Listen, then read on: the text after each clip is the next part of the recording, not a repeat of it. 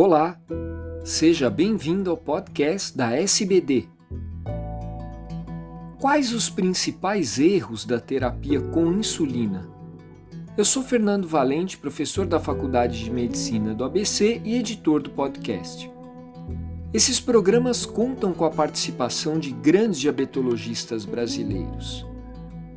Confira algumas experiências da vida real sobre o tema.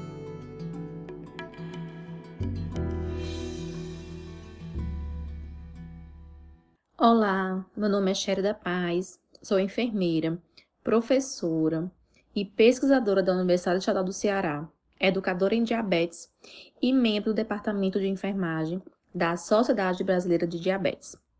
Hoje vou falar com vocês sobre o artigo Erros da Terapia com Insulina, experiências da vida real de países subdesenvolvidos, que compartilhou experiências clínicas sobre erros potenciais de terapia com insulina e as medidas preventivas simples para superar essas barreiras e alcançar o controle glicêmico.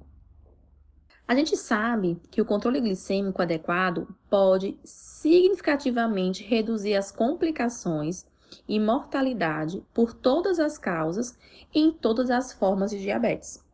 Porém, uma proporção significativa de pacientes em uso de insulina não atinge a meta glicêmica desejada e falha em atingir o nível desejado de resultados clínicos, como hemoglobina glicada e tempo no alvo. Os erros da terapia com insulina são aspectos importantes a serem avaliados, pois, na maioria dos casos, são corrigíveis. Erro de medicação é definido como qualquer evento evitável que pode causar ou levar à inadequação no uso de medicamentos ou danos ao paciente. Então, evitar tais erros em pessoas que utilizam insulina é fundamental para o sucesso terapêutico. Erros na, te na terapia com insulina podem potencialmente surgir em qualquer etapa, desde a prescrição até o ponto de administração. Então vamos lá saber quais são esses erros. O primeiro envolve a prescrição como fonte de erro.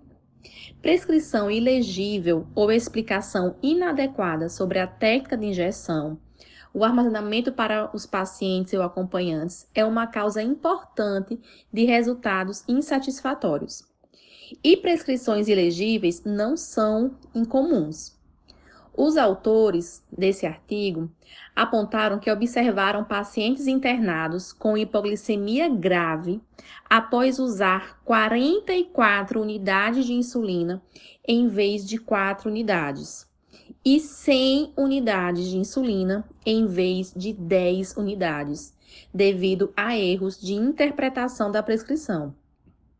Daí a importância dos médicos evitarem o uso potencialmente perigoso da abreviatura U para indicar o número de unidades na prescrição de insulina, sendo recomendado escrever a palavra unidades. O segundo erro é o armazenamento impróprio. Recomendações de armazenamento da insulina devem ser seguidas, então, canetas de insulina, cartuchos e frascos ampola lacrados devem ser refrigerados entre 2 e 8 graus. A insulina nunca deve ser congelada. Se isso acontecer, deve ser descartada. Importante orientar os pacientes para manter a insulina em um local dentro da geladeira, distante do congelador, para evitar o seu congelamento.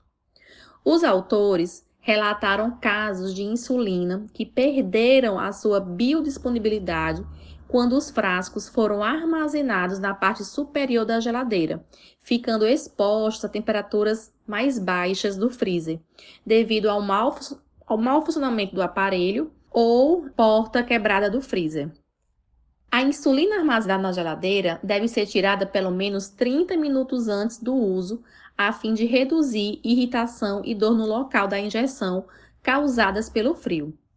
As canetas não devem ser armazenadas com agulhas conectadas para evitar possível entupimento de ar e vazamento no isolamento térmico. Outro fato a se destacar é que grande número de indivíduos com diabetes reside em áreas rurais ou lugares remotos, sem acesso a uma geladeira. Na falta de uma geladeira, a insulina deve ser mantida em local fresco, arejado e escuro, longe da luz solar direta. É aconselhável colocar o frasco em um saco plástico limpo e armazenado em uma garrafa aberta ou em um pote de barro, de barro cheio com água. Outra questão importante é o armazenamento de insulina durante os passeios e viagens. Então, durante a viagem, a insulina deve preferencialmente ser armazenada em caixas térmicas refrigeradas com gelo se a temperatura for é, superior a 30 graus. A insulina não deve ser mantida no porta-luva de um carro ou em um carro trancado com as janelas fechadas. E ao viajar de avião, é, a insulina não deve ser colocada na bagagem despachada para evitar a exposição a extremos de temperatura, principalmente congelamento. Agora, vamos falar de erros de dosagem. Os pacientes devem ser informados que frascos de U100 devem ser usados com seringas de U100 e que essas, essas seringas elas diferem na dosagem e forma de preparo conforme a seringa utilizada, de 100, 50 ou 30 unidades. A homogeneização de insulinas turvas, como a NPH e as pré-misturadas, é essencial não apenas para garantir a dosagem adequada, mas também para manter concentrações adequadas da insulina remanescente no recipiente. E a recomendação é fazer 20 movimentos suaves.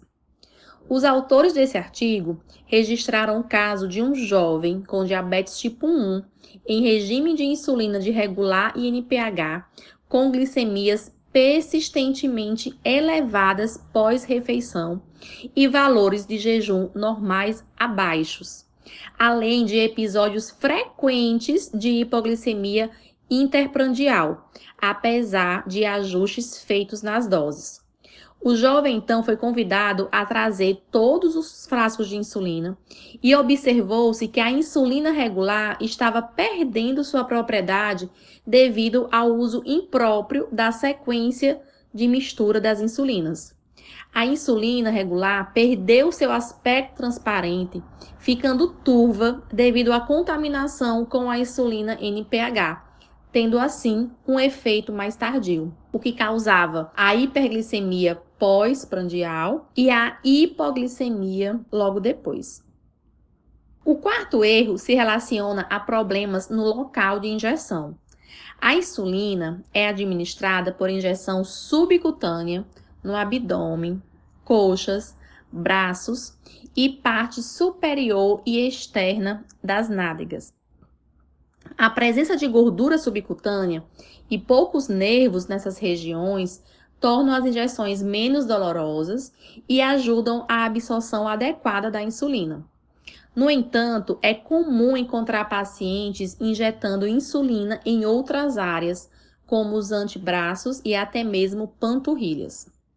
O local da injeção deve estar devidamente limpo antes de cada injeção para prevenir infecções locais.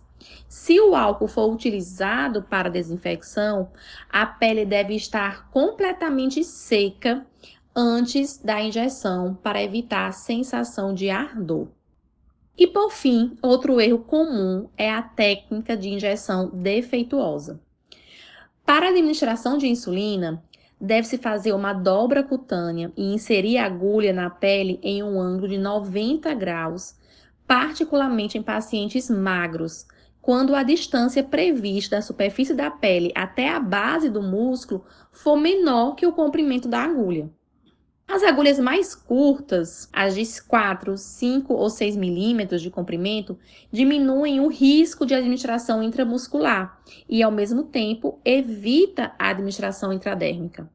Considerando o fato de que a espessura da pele é de cerca de 2,2 milímetros em média e não há variação clinicamente significativa em diferentes populações, as agulhas curtas, né, de 4, 5 ou 6, são as indicadas para todas as pessoas.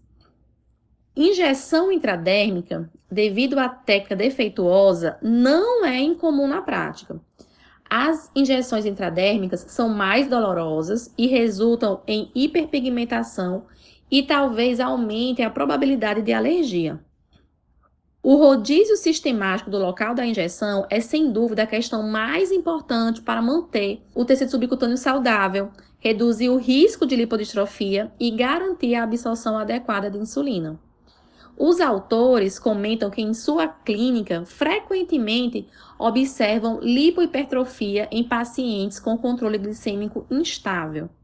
Os pacientes devem ser orientados a dividir o local da injeção em quadrantes, como no abdômen, ou metades, né, nas regiões, por exemplo, das coxas, nádegas e braços, e realizar injeções espaçadas de pelo menos 1 a 2 centímetros para evitar traumas repetidos em um mesmo local. Deve-se enfatizar ainda que antes da injeção, o local deve ser inspecionado e palpado para lipodistrofia, além de ser avaliado né, para infecções e hematomas. E na presença de qualquer anormalidade, um local diferente deve ser escolhido. Usuários de caneta de insulina, deve-se fazer o teste de fluxo, a fim de remover bloqueios e evitar a injeção de ar no espaço subcutâneo em vez da própria insulina. Também é aconselhável remover a agulha da caneta imediatamente após a injeção para evitar a entrada de ar no cartucho, bem como o vazamento de insulina. E para concluir, a identificação de erros potenciais e sua correção subsequente pode efetivamente remover as barreiras na terapia com insulina, sendo um passo vital para o controle bem-sucedido do diabetes. Um pouco mais de tempo dispendido para a revisão da terapia com insulina pelos profissionais de saúde de uma forma planejada e sistemática pode ajudar os pacientes a aprenderem e relembrarem e atualizarem a técnica correta, executando né, de forma adequada a terapia com insulina. Programas periódicos de educação são essenciais para manter a técnica de injeção adequada e a segurança na terapia com insulina. Espero que tenham gostado e agradeço o convite mais uma vez para contribuir e aprender com vocês aqui. Abraços!